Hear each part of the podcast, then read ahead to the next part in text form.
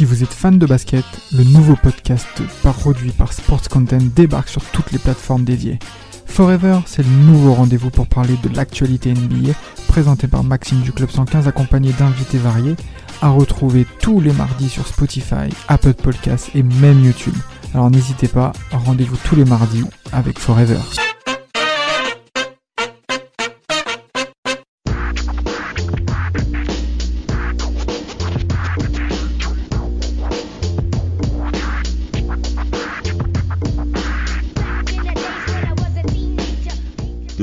Grand scoreur de l'histoire de toute la NBA, joueur du Utah Jazz, leader avec John Stockton, ailier fort, peut-être l'un des plus grands, non, c'est même pas peut-être, il fait partie du top 3 des meilleurs ailiers forts de toute l'histoire du basket. Je parle bien entendu de Karl Malone. Alors messieurs, là, là c'est un gros monument du basket qu'on va traiter en jouant dans l'une des franchises les plus détestables pour Samuel.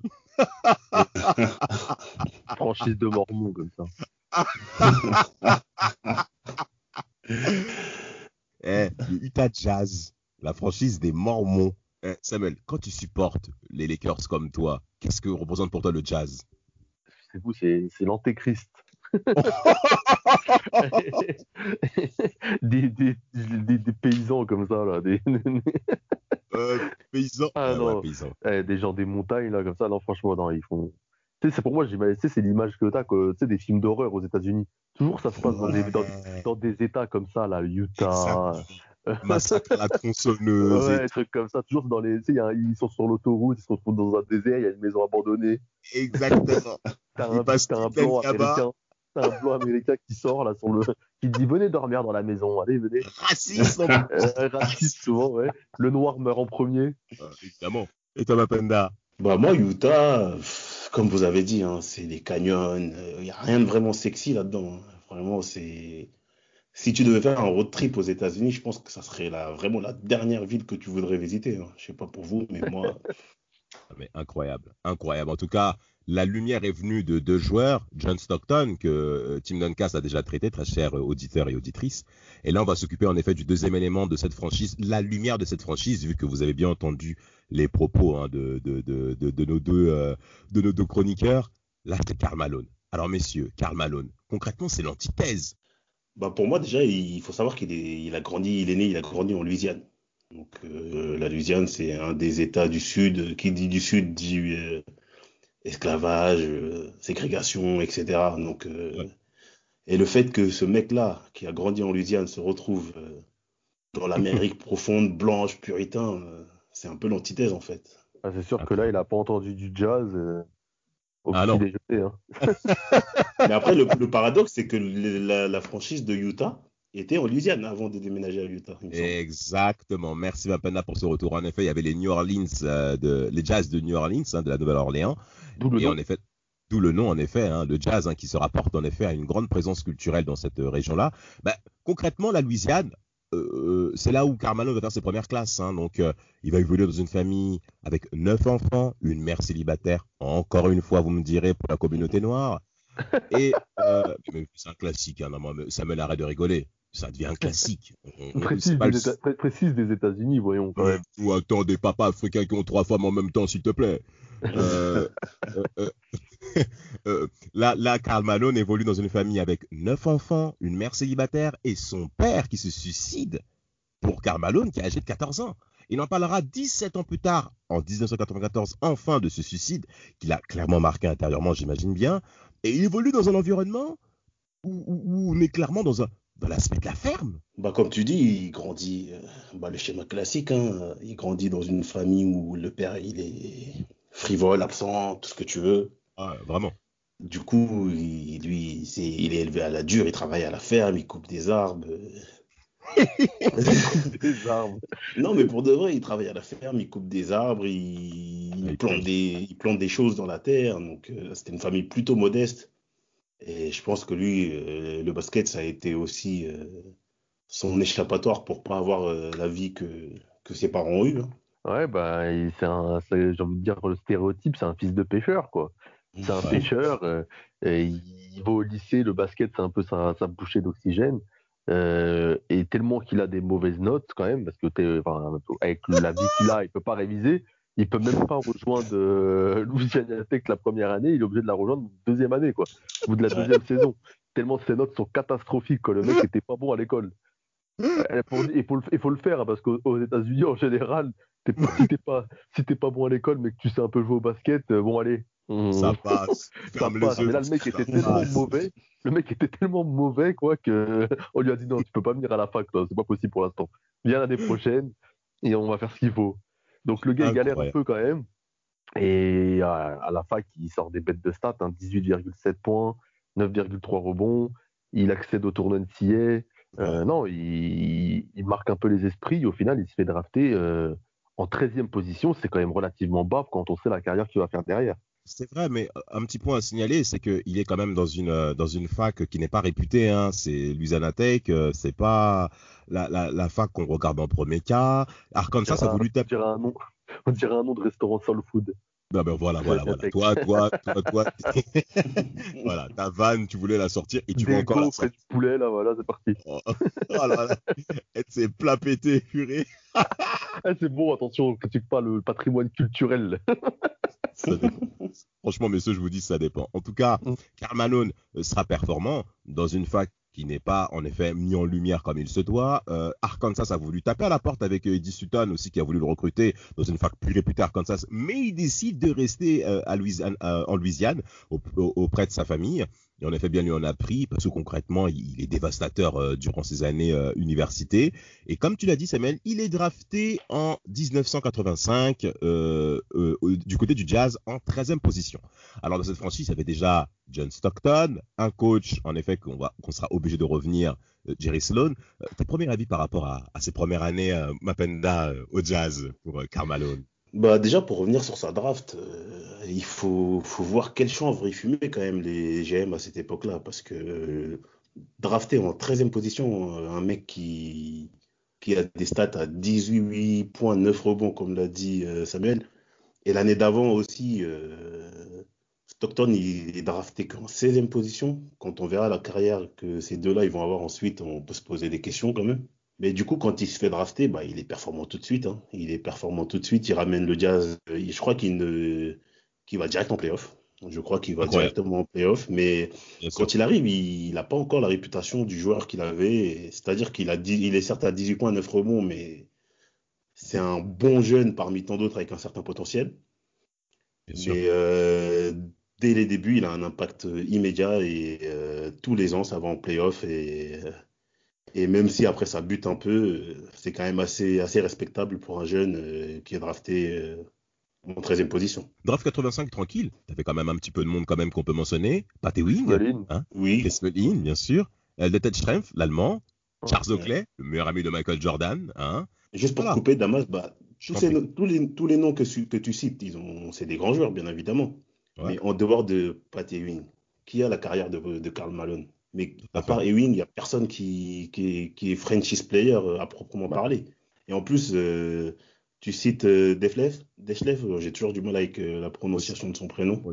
Mais il y avait Dallas qui devait, le recruter, qui devait recruter Malone en huitième position. Et il a raconté même une anecdote, oui, qui, qui devait le recruter en huitième position. Il avait fait les, les, workouts, etc. Il avait même pris un appartement à, à Dallas. Et au final, au final, ça va pas se faire. Ils prennent l'allemand à la place euh, de Malone. Mais côté jazz, c'est une bonne prise. Ouais, première année. Il a fait euh, playoff, playoff de, de, toutes ses saisons au jazz. Toute sa carrière, ce, monsieur a fait des playoffs. C'est incroyable. Ce mec a fait les playoffs partout. Euh, justement par rapport à ça. Alors, on parle un petit peu des stats par rapport à Carmelo parce que c'est une sacrée machine. Hein. Dès la première saison, saison honorable. Il n'est pas rookie de l'année. Saison honorable. troisième. Voilà. 9 rebonds par match, trentaine de minutes, déjà de bons pourcentages, notamment au shoot. Euh, au lancer franc, c'est assez compliqué. Et dès la deuxième saison, déjà, il y a une transformation physique qui se passe chez Karl Malone en début de carrière. Qu'est-ce que vous en pensez par rapport à ça? Ah Non, mais des, des transformations à la Raphaël Nadal. Hein. Un bras. Euh, J'ai eu peur que tu me dises des transformations à la Raphaël Shader. Oh. J'ai eu peur. J'ai eu peur. Non, non, non. non, physiquement, il se transforme, le mec. Euh, physiquement, il se trace encore plus. Il a des gros bras, il prend de la place dans la peinture, au point de devenir un 4 euh, ultra dominant et de, de passer de sa saison de rookie à presque 15 points de moyenne à une saison euh, sophomore à, à, presque 22 points de moyenne. Donc, c'est énorme la, transition.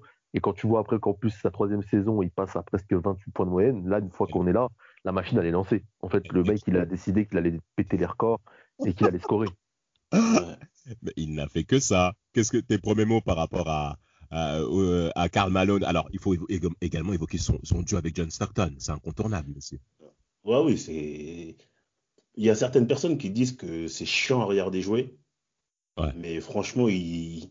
eux, ils avaient un seul système, c'était le pick and roll. Ils demandaient le pick and roll, euh, Stockton demandait le pick and roll, et systématiquement, il arrivait à trouver Malone dans la raquette. Et en plus de ça, il développe quand même un, petit mid-range euh, qui est plutôt pas mal, qui est même plutôt excellent. Et 80% de leurs attaques, euh, ils passent par là en fait. Ils passent par là et c'est d'une, c'est sobre, mais c'est terriblement efficace. C'est terriblement efficace.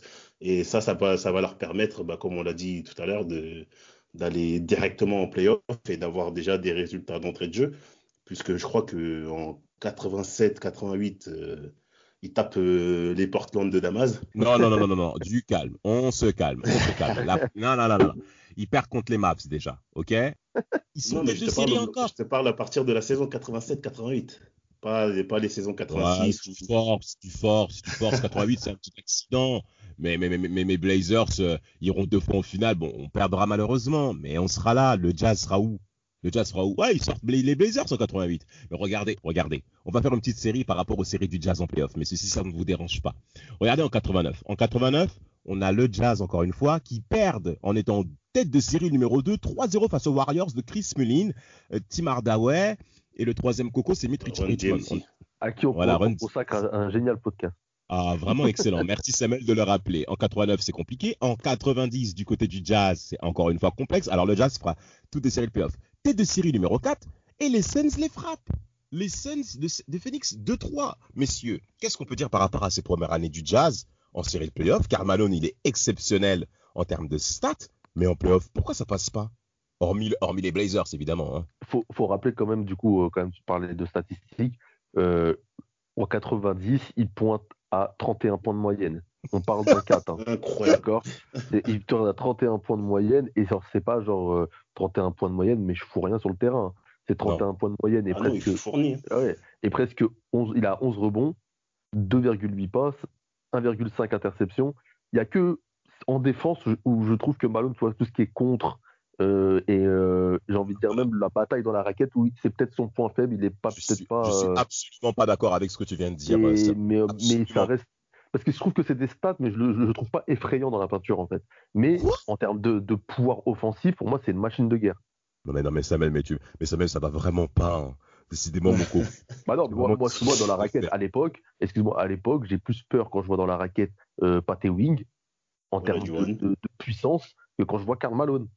Mais regarde, regarde. Parce que Carmalone, c'est vrai. De dissuasion, hein, je parle pas de, savoir défendre. Ah, mais je suis d'accord avec toi. Je suis d'accord avec toi. Là, je suis d'accord avec toi. En termes de dissuasion, c'est sûr que Carmalone, c'est pas la même chose que Paté Wing, notamment au niveau du contre, où il a moins d'assiduité que le mec que tu viens de mentionner, Paté Wing. Et ouais, mais il tourne à moins de un compte par match quand même. Oui, parce que c'est pas un contreur, ce mec. Ouais, c'est pour ça, tu vois. Je, Clairement, ça reste malgré tout un bon défenseur. Il n'est pas contreur comme tous ces mecs, parce que dès que tu sais contrer, forcément, tu dois être dans la team euh, all defensive comme on voit aujourd'hui. Mais Patty Wing est très loin d'être ridicule au niveau notamment de la défense, même, même en termes d'interception. Hein. Il fait 2-8, en moyenne, il a 1,4 en carrière par rapport à Carmalone. Donc par rapport aux autres 4 de la ligue, parce qu'il y en a d'autres 4 aussi qui l'affrontent en playoff notamment. On peut lister certains. Euh, Jacques Robinson du côté euh, des Blazers qui venait de commencer sa carrière. Sean Kemp, bien entendu, et son adversaire le plus farouche, Charles Barkley. Charles Barkley, euh, c'est concrètement le profil au poste 4. Bon, c'est vrai qu'il est plus petit que Carmalone, mais en termes en termes de force physique, et les mecs dans la peinture, fallait être prêts. Hein. Eh, mais fallait y aller hein, quand même. Hein. Donc... En termes d'intelligence de jeu, c'est ça surtout son point fort, je trouve. C'est que ah. Malone est intelligent sur le terrain. Bah, regardez, regardez ce que dit Karl Malone. Moi, j'ai des. Bah, tu voudrais dire un mot? Parce que moi, j'ai des, des, citations à mentionner par rapport à Karl Malone. On va Non, vas-y, vas-y, vas-y, je t'écoute. Aïe, aïe, aïe, aïe, aïe, aïe. Alors, Karl Malone dit, je cite, J'aime à penser qu'il y a de la finesse dans mon jeu. Mais quand il s'agit de la peinture, c'est là où on voit les vrais hommes. Regardez ce qu'il dit si vous n'avez, si vous n'êtes pas capable d'y résister, vous feriez mieux de retourner chez votre maman à la maison. Mais, mais, mais, mais c'est incroyable. Ce mec, mais est-ce que vous vous souvenez des coups de coude qu'il a mentionnés? Parce que c'est pas uniquement que des bah, Isaiah Thomas, il lui met un coup de coude dans la gueule. parce que Isaiah Thomas est en petit conflit avec Stockton pour l'anecdote concernant Team USA. Voilà, merci. Au retour de, au retour de, des JO, Isaiah veut monter à Stockton qui est qui? Il lui fait hmm. tout et Malone vient faire le, le, chien de garde de Stockton et éclate le crâne d'Isaiah Thomas, en, Thomas en plein match. Une scène euh, que vous pouvez trouver sur YouTube. Ah, mais vraiment. mais ça, c'est dû à quoi C'est dû, dû, au fait qu'il faisait partie des mecs qui, qui étaient contre l'avenue de, bien sûr. de Thomas en 92. Ah oui, bah, bah, il, a, il, a, il, a, misé sur son pote, c'est normal après, j'ai envie de dire. C'est normal, c'est normal. Mm. D'ailleurs, en parlant de cette, de cette association, c'est même clairement des amis encore de la vie, toujours encore aujourd'hui. Hein. C'est même des super potes. Euh, John Stockton dit, euh, on se souviendra à vie de, de, de, notre relation. On est parti à la guerre ensemble, on a pleuré, on a rigolé ensemble. Et, et, justement, il faut qu'on parle un peu du caractère qu'est Karl Malone en fait. C'est pas le mec flashy, il n'est pas là pour briller, mais par contre, quelle présence. On dirait un faux calme un peu. Mais, mais bien sûr, ah, mais totalement. Est-ce que vous vous souvenez la scène pour euh, The Last Dance? Il a refusé Last Dance de Michael Jordan. Il a refusé, à notre grand regret pour nous tous. Regardez, regardez ce qu'il a dit par rapport à Last Dance et par rapport au titre perdu face aux Bulls. Il dit Moi, j'affrontais pas Michael Jordan. Michael Jordan est un grand joueur, je remets pas ça en question. Mais moi, j'affrontais les Bulls. C'est les Bulls qui m'ont battu. C'est pas Michael Jordan. L'ego. Ça, c'est l'ego, exactement. L'ego. C'est incroyable. D'ailleurs, Mapenda. Bon, il on, va, y venir, il n'a pas perdu que face aux Bulls. non, non, non, en effet. Maintenant, messieurs, j'aimerais que vous puissiez me parler euh, d'un petit profil, une comparaison. Karl Malone. Il, a mentionné trois joueurs ailiers forts qui pouvaient être plus talentueux que lui. En parlant de Chris Weber, dont on va aussi traiter le cas, forcément, Tim Duncast à l'appel, Charles Barkley et un autre joueur qu'on appelle Derek Coleman. Qu'est-ce que vous pensez de ces trois types de profils par rapport à The Main Man? Bah, C'est des profils euh, ayant déjà des grosses capacités physiques, c'est-à-dire c'est des mecs qui sont vraiment costauds dans la raquette, mais qui ne se, qui ne se résument pas qu'à ça en fait. C'est des mecs qui ont, qui ont du basket dans les mains, tout simplement. C'est des mecs qui savent, qui savent être, qui savent peser offensivement, pas juste en, en prenant un rebond et en remettant dedans, en ayant un shoot, en ayant des moves. Euh, et ces mecs, ces mecs-là qui citent euh, se sont clairement inspirés de Karl Malone pour moi, tu vois. Surtout Chris Weber. Bah, pour Chris Weber, c'est clair qu'il y a une ressemblance. Toi, par contre, Charles Barkley, je trouve pas du tout. Non, pas, non plus, je parlais plus pour Chris Weber. Ouais, je trouve que c'est pas du tout le même profil. Et moi, on connaît mon, mon amour sur Charles Barkley. J'attends le podcast ou pour bander. Euh, là, euh, Charles Malone, je trouve que c'est autre chose. Ouais, Chris Webb, c'est vrai que ça se ressemble. Mais il y a un tu vois, quand on parle de, de mecs qui, dans les. Moi, il y, y, a des points, tu vois, sur les carrières que, que j'aimerais revenir. Quand tu parlais de cette finale face à Portland, en... quand on parlait l'autre fois de, de C-Web avec Sacramento, ou je sais plus, je crois que c'était Paul qui disait qu'il y avait des. Dans les grands moments, ça, ça se défilait un peu. Vois, cette finale, tu, tu, perds 4-2. Euh, tu, tu, tu, reviens à 2-2 à la base contre Portland, tu joues à la maison et tu te fais frapper, tu vois. Et c'est ce genre de choses, j'ai l'impression que Utah, c'était toujours euh, on peut le faire et au final, dans les moments importants, on se fait froisser. Et, bah, cette série, c'est un peu le symbole de, toute l'histoire de, de Malone et Utah. C'est on fait des grosses stats, on est une grosse équipe en saison régulière, mais quand on arrive en playoff, quand il faut gagner, ben il n'y a plus personne. Il se monte au game 5, hein, il met 38 points. Hein. Game 5, euh, il met 38 points, mais, Quelle série? exceptionnelle. Quelle série, voilà. Et au final, il, il se fait battre. Tu vois. Mais c'est frustrant en fait quand tu regardes la carrière de, de, ce type qui, qui, qui, était capable de mettre 38 points, 14 rebonds, et au final tu, tu, tu perds, euh, tu, tu, perds comme ça 4-2 euh, une série que, que tu avais entre les mains. Mais bon après c'est sûr que quand t'es pas aidé sur ton meneur sur le match, c'est pas facile. Oh là là, ou le tacle, on verra. Mais, le mais, euh, mais, mais, ouais, je trouve qu'il a pas été chanceux. Et toi même après sa fin de carrière, on va y revenir aux Lakers, ça, passe, ça passe encore à côté, tu vois. Oui, oui, en effet, c'est encore des points majeurs. Alors, bah, euh, pour illustrer tes propos, euh, euh, Samuel, il y a également la finale de, conférence Ouest face aux, Seattles de, Phoenix. Pourquoi je parle de cette finale-là Non, pardon, contre les contre Seattle, pardon, de, les Sonics de Seattle, pardon. Pourquoi j'insiste là-dessus par rapport à cette finale? Parce que les Rockets ont gagné son double champion de titre. Michael Jordan est de retour. OK? Les Rockets sont parfaitement emportés. Mais cette finale de conférence Ouest 96 est très importante parce que là, on a affaire à deux équipes qui ont des profils similaires. Hein. John Stockton, Carmalone, poste 1, poste 4. Et de l'autre côté, on, on a le Sonic Boom, comme tu l'as dit, euh, Mapenda. Est-ce que tu te souviens un peu de, de, cette, de cette finale de conf qui s'est joué à peu de choses, un hein, match 7 hein? Bah, Cette série-là, pour être honnête, je, n'ai pas beaucoup de souvenirs de cette série. mais je sais jusqu'au final qu'il la gagne, quoi, tout simplement. bah, Malone, va se servir de cette défaite pour chercher encore un coup d'accélérateur pour la saison 97. Beaucoup pensaient qu'après cette finale 96 perdue, bah, que cette attitude de loser, euh, le joueur sans bague, allait clairement revenir à la surface. Et en 97, ils battent en finale de conférence Ouest. Le Jazz revient et ils sortent les Rockets de Houston 4-2 avec un très beau shoot de John Stockton. Encore une fois, j'invite à plusieurs personnes à revoir ça sur YouTube, comme l'a dit Samuel. Euh, en finale, 97, euh, ils affrontent les Bulls, ça se joue à très peu de choses. Et un autre joueur qui va rentrer dans ah. le même lard, Dennis Rodman. Attends, il faut, quand même parler avant, avant de parler de ces saisons euh, de, de, réussite. Il faut rester sur les échecs. Oh, ouais. 95, 95, il perd au premier tour contre Houston, qui va être champion. Mais il faut rappeler quelque chose. Qu'est-ce qui se passe 94 aussi. Ben oui, mais la saison régulière, la saison régulière, les Jazz. Ils sont troisième à 60 victoires, 22 défaites. Ils perdent au premier tour contre Houston qui est à 47-35. Une équipe qu'on dit vieillissante. C'est censé Il n'y a plus Michael Jordan, c'est fini là, tu vois. Et, c'est censé. C'est ça. ils sont champions en titre. Normalement, tu as un peu moins la dalle en plus quand même. Hein, ouais. champion en titre. Il n'y a pas Michael Jordan. Tu as une équipe qui veut son titre. Et tu te fais encore froisser au premier tour par, euh, par Houston. L'année d'avant, encore, tu vois, la l'année 94, ils sont, euh, ils sont euh, cinquième de la conférence. Tu perds en playoff euh, contre plus fort que toi. Allez, euh, écoute, je veux bien. Et, ils perdent, en plus, ils perdent en finale de conf. 4-1, Houston est meilleur, basta. Mais la saison suivante, il y a une revanche à prendre. Tu as fait une meilleure saison régulière. Les mecs en face, ils sont plus vieux. Ils, ont déjà gagné et tu, perds encore au premier tour. C'est difficile. C'est compliqué. Et quand tu vois qu'après, l'année d'après, Houston n'est plus dans la course et que tu te fais battre par les Seattle Sonics. Je suis désolé, j'aime beaucoup Gary Payton et Sean Combs, mais t'es es des Jazz, tu dois gagner. Et c'est dans ces matchs-là qu'on attend Karl Malone et qu'on attendait John Stockton. Euh. Ils ont été là. ils ont été là, mais et ça passe encore à côté et c'est frustrant. C'est frustrant bah, qu'un mec bah Karl Malone, il n'arrive pas en fait à, à dépasser cette, cette poisse parce qu'au final, ça joue sur un game 7. Karl Malone, il est meilleur scoreur au game 6, il est meilleur scoreur au game 4, il est meilleur scoreur au game 2, il est meilleur scoreur, au game 1 aussi. Et au final, le game 7 où on l'attend. et, ça, fait mal. Et ça fait mal concrètement euh, dans la legacy de, de, The Mailman, hein, qui va continuer à scorer de manière exceptionnelle avec une régularité incroyable. Concrètement, pour moi, c'est le, bah, de toute manière, c'est au niveau offensif, je pense qu'en termes de poste 4, il n'y a pas mieux.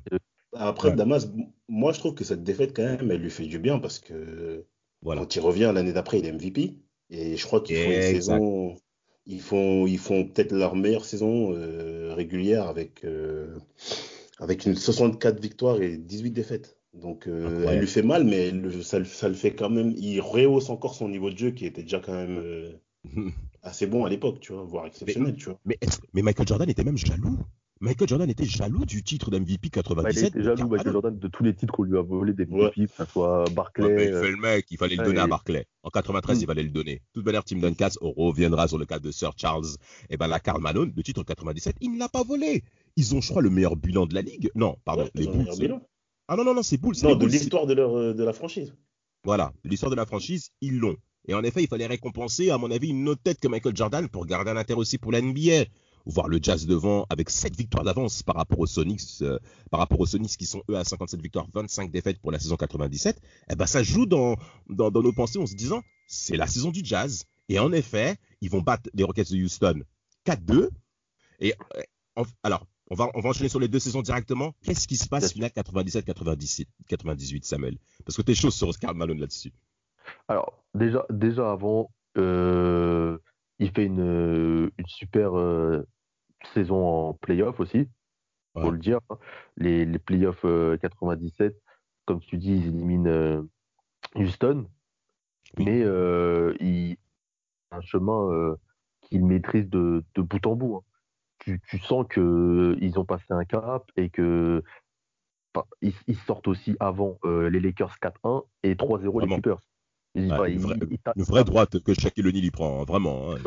il, tape tout, il, tape tout, le monde, il n'y a pas de il n'y a pas du tout de, de suspense dans les séries. 3-0, 4-1, 4-2, ils arrivent en finale face aux Bulls. On se dit, ah, ok, il y a, y a, vraiment duel. Les Bulls, on se dit qu'ils ont déjà gagné trois fois avant, ils ont gagné l'année dernière. Ça va peut-être pas refaire le coup deux fois d'affilée. Hein. maintenant, nous, on sait qu'ils l'ont fait deux fois, mais à l'époque, c'était pas courant. Donc, tu dis que le Jazz a vraiment, a vraiment sa carte à jouer. Et au final, premier match, qu'est-ce que tu peux nous dire sur le premier match bah, sur ce match-là, en fait, on dirait qu'il y a les vieux démons qui, qui reviennent.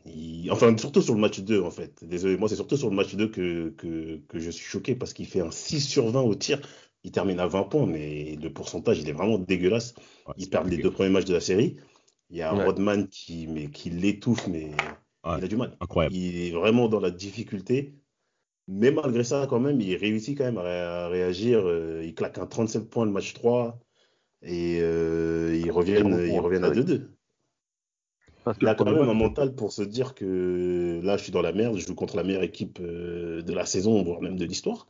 Il est 2-0, il revient quand même à 2-2. c'est un peu typique des Bulls à l'époque de, de, gagner les deux premiers matchs et de se relâcher euh, comme contre Seattle, où après on dit oui, mais parce que euh, Peyton est, est, revenu, ils ont changé de défense ou quoi. Moi, j'ai un peu l'impression que les Bulls, ils, se, ils se branlaient un peu. Hein, ils, ouais, psychologiquement, ils avaient. Et qui relâchaient un peu à chaque fois. Et après, quand il fallait remettre le coup, ils remettaient le coup. Mais ils se sont fait peur quand même. Parce que le premier match, ils gagnent de peu. Le deuxième, le, le deuxième match, comme tu as dit, c'est là que les Bulls sont clairement au-dessus. Le troisième, ils relâchent. Quatrième, ils relâchent. Et au final, le cinquième, c'est ultra serré et le sixième match ultra serré. Donc ils se sont fait peur les Bulls. Là, Jordan a dû sortir des grosses performances, euh, j'ai envie de, de dire, euh, digne de D-Wade. ah là là là là. À 38 points par match. Eh, tu l'as l'as trouvé avec ce flash. Ah, attends, tu te rends compte, là, 38 points par match. Donc 38 euh, points le, le game.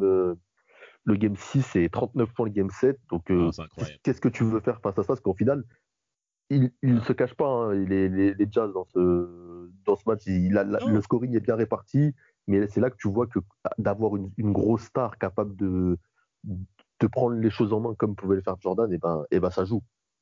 Bah, par rapport au Jazz, notamment par rapport à ceux de finale où on va bifurquer rapidement pour entraîner la fin de carrière de Karl Malone, un point important à mentionner, c'est que le Jazz aussi n'est pas puissant en termes d'attractivité pour attirer des free agents de, de, de grands noms.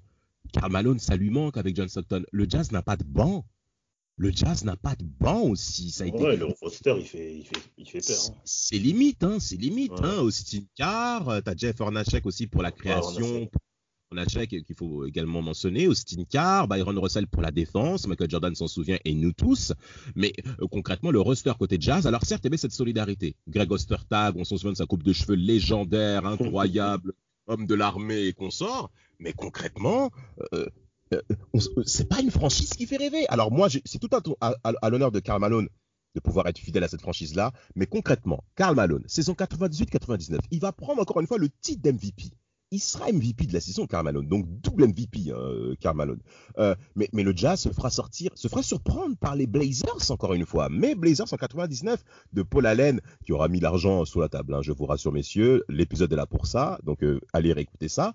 Mais euh, concrètement, cette défaite en demi-finale de conférence Ouest face aux Blazers marque la fin euh, du Jazz comme étant une plate forte dans la conférence Ouest. Alors, il va encore faire trois autres saisons, euh, mi-figue, où il se fera battre notamment par, euh, les Mavs de Dirk Nowitzki qui gagnent leur première série de playoffs en 2001.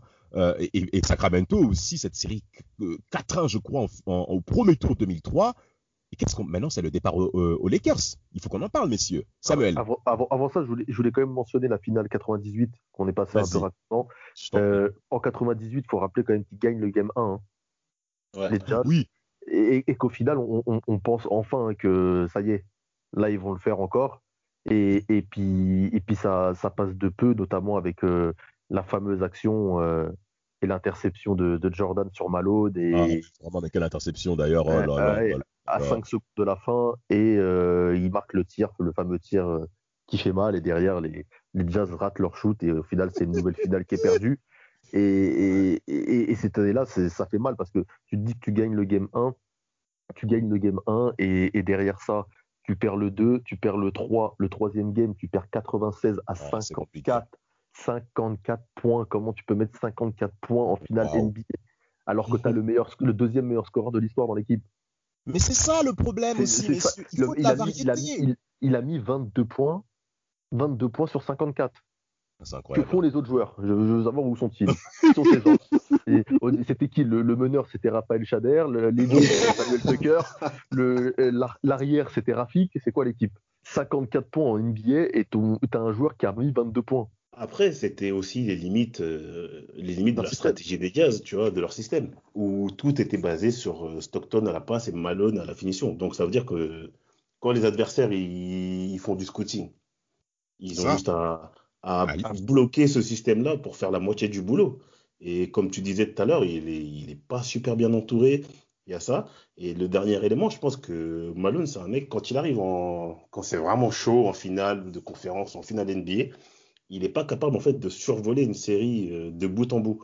Il va toujours avoir des trous, euh, il va soit. il va le faire à Olajuwon ou. Ouais, voilà, ça va pêcher au niveau des lancers francs, euh, il y a Rodman qui va rentrer dans sa tête. Ouais, ouais, le coup de C'est un super joueur, c'est une machine à stats, il n'y a rien à dire. Mais c'est vrai qu'il lui manquait ce truc-là, que pouvait avoir Olajuwon, dire je prends la balle, et là, c'est mon carton ou un Kobe ou un Wade, vous êtes derrière ou ce genre de joueur. Il va aux Lakers à la fin. Hein bah, bah, bien sûr, là, Samuel, t'es obligé de, obligé d'avoir un, certain temps pour toi. Ah non, mais là, vas-y, vas-y, mets ta vaseline, tout va bien. Euh, par contre, euh, je vous ai parlé de, des joueurs que Malone considérait comme étant plus talentueux que lui, plus talentueux que lui, mais pas plus travailleurs que lui. Il a quand même précisé. Chris Weber, Charles Barkley, Derrick Coleman. Ces mecs-là, en parlant de Coleman et Barkley, ont un caractère également impulsif, caractériel qui n'ont pas peur d'affronter Malone dans un territoire où il doit faire face. Mais concrètement, Karl Malone, quand il a affaire à une situation où mentalement il peut maîtriser la chose, vous pouvez passer une très très très très mauvaise soirée. Mais les joueurs qu'il a mentionnés, hormis Chris Weber, qui lui est beaucoup plus jeune que Charles Barkley et que Derek Coleman, qui lui sera drafté, je crois, 88 ou 89, et qui sera coéquipier de Drazen Petrovic, paix à son âme, du côté des Nets c'est des joueurs qui, psychologiquement, n'ont peur de rien. Derek Coleman, la bagarre, insulter les gens, c'est pas un problème. Charles Barkley, on a vu les bagarres du côté des Sixers. Tous les joueurs, deux sur trois, c'était des joueurs qui, caractériellement, n'avaient pas peur de rentrer dans la bagarre. Charles Barkley, je vous assure, on va se régaler. Eh ben, euh, concernant cette fois-ci le cas de, Chris Weber, c'est le seul joueur où, techniquement parlant, euh, Karl Malone pouvait se dire, dire c'est tout à son honneur de dire qu'il est plus talentueux. Eh ben, concrètement, c'est un peu ça qui a manqué, à mon avis, selon moi, à Karl Malone. C'est que quand il affrontait une équipe où il avait à faire un joueur en un contre un qui pouvait le mettre dans une situation plus douteuse, euh, rentrer dans un combat, euh, un combat psychologique, ça peut le défocaliser sur la victoire finale. Ce qu'a très bien fait Dennis Rodman, c'est qu'il sait très bien le faire d'ailleurs. Hein. plusieurs intérieurs qui l'ont affronté diront ça de sa part. Et eh ben Karl Malone n'y a pas échappé. Chapitre Lakers pour terminer ce podcast, Samuel. Chapitre Lakers avec Gary Payton, il rejoint euh, le Los Angeles de Shaq et Kobe qui viennent de perdre leur titre, qui ont la dalle. On pense que c'est excuse-moi de te couper, mais excuse-moi de te couper Sam. Mais vous vous rappelez de la hype qu'il y avait là, quand, quand, quand, ils ont fait leur équipe là en 2003 bah C'était la folie. C'était un truc de fou. Mais, mais c'est la folie. Mais en plus, c'est qu'au départ, au départ, ils perdent pas un match. Hein. Ils ah tout le monde. Font, ils font un début de saison, je crois, ils font 18-2, un truc comme ça. Ouais, au, au, début, c'est incroyable. Ils sont à 18-3.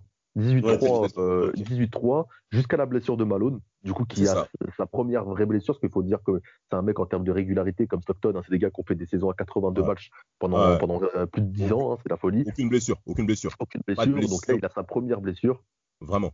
Et il revient que en fin de saison. Les Lakers, entre-temps, ils ont laissé un peu quelques, quelques places en championnat. Ils, ils finir quand même à 56 victoires hein, euh, à la fin de la saison. Mais ils étaient partis pour faire une saison record de base. C'est pour faire euh, la folie. Ils sont, troisième, ils sont troisième à l'ouest après les, après les Spurs et euh, les T-Wolves qui finissent premier. Et euh, mais les Lakers, concrètement, c'est une saison où on s'attend à ce qu'ils puissent remporter le titre. Alors, Karl Malone va très mal prendre cette blessure. Psychologiquement, ça va lui prendre vraiment un coup. Hein. Je ne sais, pas si vous vous souvenez, moi, je me souviens très bien. J'avais les, les, chaînes pour regarder un peu la NBA et les, et les infos. À l'époque, la blessure de Karl Malone lui fait très mal. Alors, bah chaque, Parce que chaque... mentalement, ça l'use. Hein. Il se dit que ah c'est l'année ou jamais pour le titre et au final, il se pète. Donc, mentalement, c'est dur. Et en plus de ça, chaque se pète aussi derrière. Kobe a des problèmes judiciaires. Donc, euh, je pense que mentalement, les mecs commencent à se dire euh, Oula, ça sent mauvais l'histoire. On a tout pour réussir et on va échouer. Et moi, j'ai un souvenir de lui contre Houston au premier tour où il est énorme. Meilleur joueur des Lakers contre Houston au premier tour. Et c'était les, les requêtes de Steve Francis à l'époque. C'est ça, avec Yao Ming. C'est ça. Contre les Spurs, en face, il n'a pas n'importe qui, puisqu'il a Tim Duncan, euh, dans la Hein. il le tient bien en plus. Hein. Il le tient bien, il le tient bien, et au final, ça se joue à Derek Fisher, notre, notre poteau. Et euh, finale de, au final de conf, c'est Garnett, au final de conf de, Timberwolves. Parce que Garnett le même meneur, je m'en souvenais. Euh, oh, il était cuit, il y avait, il y avait Cassel, il était, il était cuit, euh, c'était compliqué. Ouais. Et, et, puis en finale, il se retrouve du coup, euh, comme attendu, en finale face aux Pistons. Et là, c'est plus la même chose puisque tu as les deux Wallace dans la peinture et en plus de ça, il se reblesse en finale. Il se reblesse en finale, Stanislas Mavedenko va le remplacer, un joueur. Euh, quand, un mec, quand j'étais petit, quand un mec était nul, au, tu sais, quand tu joues au basket, on lui disait ouais, euh, tu joues comme Mavedenko. Je te jure, c'est vrai. C'était ouais, parce que c'était, c'était genre les, les, les Lakers, c'était un peu la référence quand on était petit. Ouais. Et puis genre, t'avais les mecs claqués de l'équipe. Et du coup, quand un mec qui était dur, tu disais, toi, t'es Medvedenko. Genre. Moi, je suis connu, toi, t'es Shaq, toi, t'es Medvedenko. Voilà. alors que alors qu'il a un petit shoot à mi-distance tranquille. Hein. En tout cas, moi, à retenir de cette saison 2003-2004, euh, Karl Malone est très bien rentré dans le collectif. Il était leader du côté du jazz. Il a compris que physiquement, il ne pouvait plus être le leader charismatique comme il a été. Il est très bien rentré dans le collectif. D'ailleurs, ça se voit bien au niveau des passes décisives. Euh, il est, je crois qu'il est à 3 passes décisives en, en playoff. En saison régulière, malgré les 42 matchs, il est à 3,6 passes. C'est quand même très intéressant pour un joueur qui joue que 32 minutes, on joue au poste 4. Donc Carmalone rentre bien dans le moule. Il s'entend très bien avec Shaquille O'Neal qui allait le chercher été 2003. C'est Shaq concrètement qui a mené, on va dire, la, politique de free agent pour le recruter. Ah mais incroyable. Hein. Et, et, en effet, cette finale 2003-2004, euh, il passe ça comme un nombre. Et surtout, le Jazz va très mal prendre le départ de, de. John Stockton prend sa retraite en 2003. Il avait des propositions hein, concernant Papa John d'aller dans d'autres franchises. Il a refusé, il a tout stoppé. Moi, c'est le jazz et rien d'autre. Euh, conservateur comme, comme cet état. Et Carmalone, Là, il va à Los Angeles. C'est une trahison pour les supporters du Jazz. Il faut quand même le mentionner parce que ils sont, ils sont. Il y a, voilà, des, il y a des supporters du Jazz. Ma t'as un mot par rapport à ça sur la fin de carrière de, de, de Carmalone Bah après, euh, c'est. Euh, il y a des supporters du Jazz qui vont beaucoup lui en vouloir, mais après, euh, c'est aussi dans la tradition des joueurs qui qui ne gagnent pas de bague, euh, qui ne gagnent pas de titre NBA, arrivé en fin de carrière, bah, ils cherchent à aller dans la meilleure équipe possible pour pouvoir euh, partir, euh, partir en retraite en, ayant, en se disant que j'ai gagné un titre NBA. Lui, malheureusement, il échoue en finale, mais c'est pas le premier à avoir fait ça. Hein. Barclay le fait avec Houston, on a vu des Ray Allen plus récemment. À l'époque, c'était même pas. C'est parce qu'en fait, à l'époque, tu, tu, dis que il y avait des mecs qui restaient longtemps comme Robinson, Olajuwon et, et Wing partent parce qu'on les fout à la porte, sinon ils ne seraient pas partis. Euh, T'avais quand même des mecs qui restaient longtemps dans les franchises. Barclay part, mais Barclay avait déjà fait deux franchises avant. C'était pas un mec attaché à sa franchise, tu vois. Oui, mais comment regarde un mec comme Clyde Drexler, par exemple Il fait la même chose. Aussi. oui, oui, clairement. Oui, oui. Oui, oui, je suis d'accord avec toi. Mais tu vois, genre, Jordan, il part, il a gagné. Pippen aussi, tu vois, c'est pas c'était pas encore commun comme aujourd'hui, où aujourd'hui, tu as l'impression que, justement, j'ai l'impression que Malone et Payton ont été un peu les, les précurseurs de ce système-là. De, quand on est vieux et qu'on gagne pas, on, on va dans une team et ensuite ça a été un peu euh, ah, euh, le, reproduit. Ouais, mais encore, mais Malone a, Malone a vraiment tiré, quoi. Le mec, sa, dernière saison où il ose partir aux Lakers, euh, saison d'ailleurs ils, même... ils, sont durs, les, les supporters des Jazz. Ouais, non, moi, ça ne pas plus que ça. Ils sont durs. En plus, il part aux Lakers, bon, parce qu'on connaît le, le, clivage culturel entre Los Angeles, la Californie et, et l'Utah. Je vais pas vous faire le dessin, c'est pas le sujet. Euh, euh, Carmelo va trouver le moyen, en plus de bruit avec Kobe Bryant, en, donnant des allusions de séduction à sa femme d'origine mexicaine. Euh, Kobe va très mal le prendre. Saison 2004-2005, Carmelo a peut-être l'opportunité de rejoindre les Lakers. Euh, Kobe Bryant va se souvenir hein, des, des, petits des petits remue-ménages qu'a lancé Carmalone où il avait dit euh, si Kobe est prêt à se battre, moi dans un saloon, on va à l'arrière, on règle ça et après on va boire une bière. Hein. Donc, euh, mais messieurs, avant de terminer ce podcast, moi j'ai des anecdotes encore à mentionner par rapport à Carmalone. Il s'est battu contre toute l'équipe de la Yougoslavie, euh, championnat du monde JO 96, avec Reggie Miller. Ils se sont bagarrés. Mais et Carmelo, il, a sauté. Mais c'est incroyable ce monsieur. Alors, double champion olympique, hein, le monsieur. Merci, double champion olympique. Il a mis un coup de coude sur euh, David Robinson. Il était toujours les coudes. Ah, mais incroyable à ma manière, regardez la, stature du mec, les coudes, euh, Michael Jordan a tout pris, Asa Thomas on l'a dit, David Robinson, euh, Dennis Rodman et, surtout Steve Nash en 2003. Mais, mais Nash, la bouche elle est ouverte, mais laisse tomber. Après, il ira pas au bout de ça, parce qu'on disait tout à l'heure que quand ça devient chaud et qu'il a un adversaire qui lui rentre dans la tête, il a un peu du mal à assumer. Donc là, on dit qu'il a un peu, un peu la réputation d'un mec qui fout des coups, etc. Mais il, il le fera pas au bon moment, en fait. Il le en plus, quand tu regardes à qui il le fait, il le fait pas au oui, bon moment en général. Hein. Il l'a pas fait voilà, à, à chaque. Hein. Même si chaque, il n'est pas fort à la bagarre. Mais oui, moi j'aurais bien aimé qu'il fasse ça à Olajuwon en 94. Ouais, voilà, c'est ça. Hmm. Je pense, mais je pense, en plus, je pense que chaque il aurait gonflé.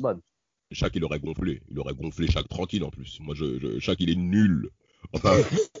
il, faut quand même, il faut quand même rappeler en 90, euh, parce que ça c'est une grosse dédicace à Rafik, euh, qui dit que souvent les, les, points, les meilleurs scoring de carrière sont faits contre les Bucks, qui sont un peu les, voilà préférés des, des, des, joueurs de la NBA. Malone a inscrit son pic en carrière, 61 points contre les Bucks. Voilà, encore eux, toujours eux. On en a marre. Graphique fait quelque chose.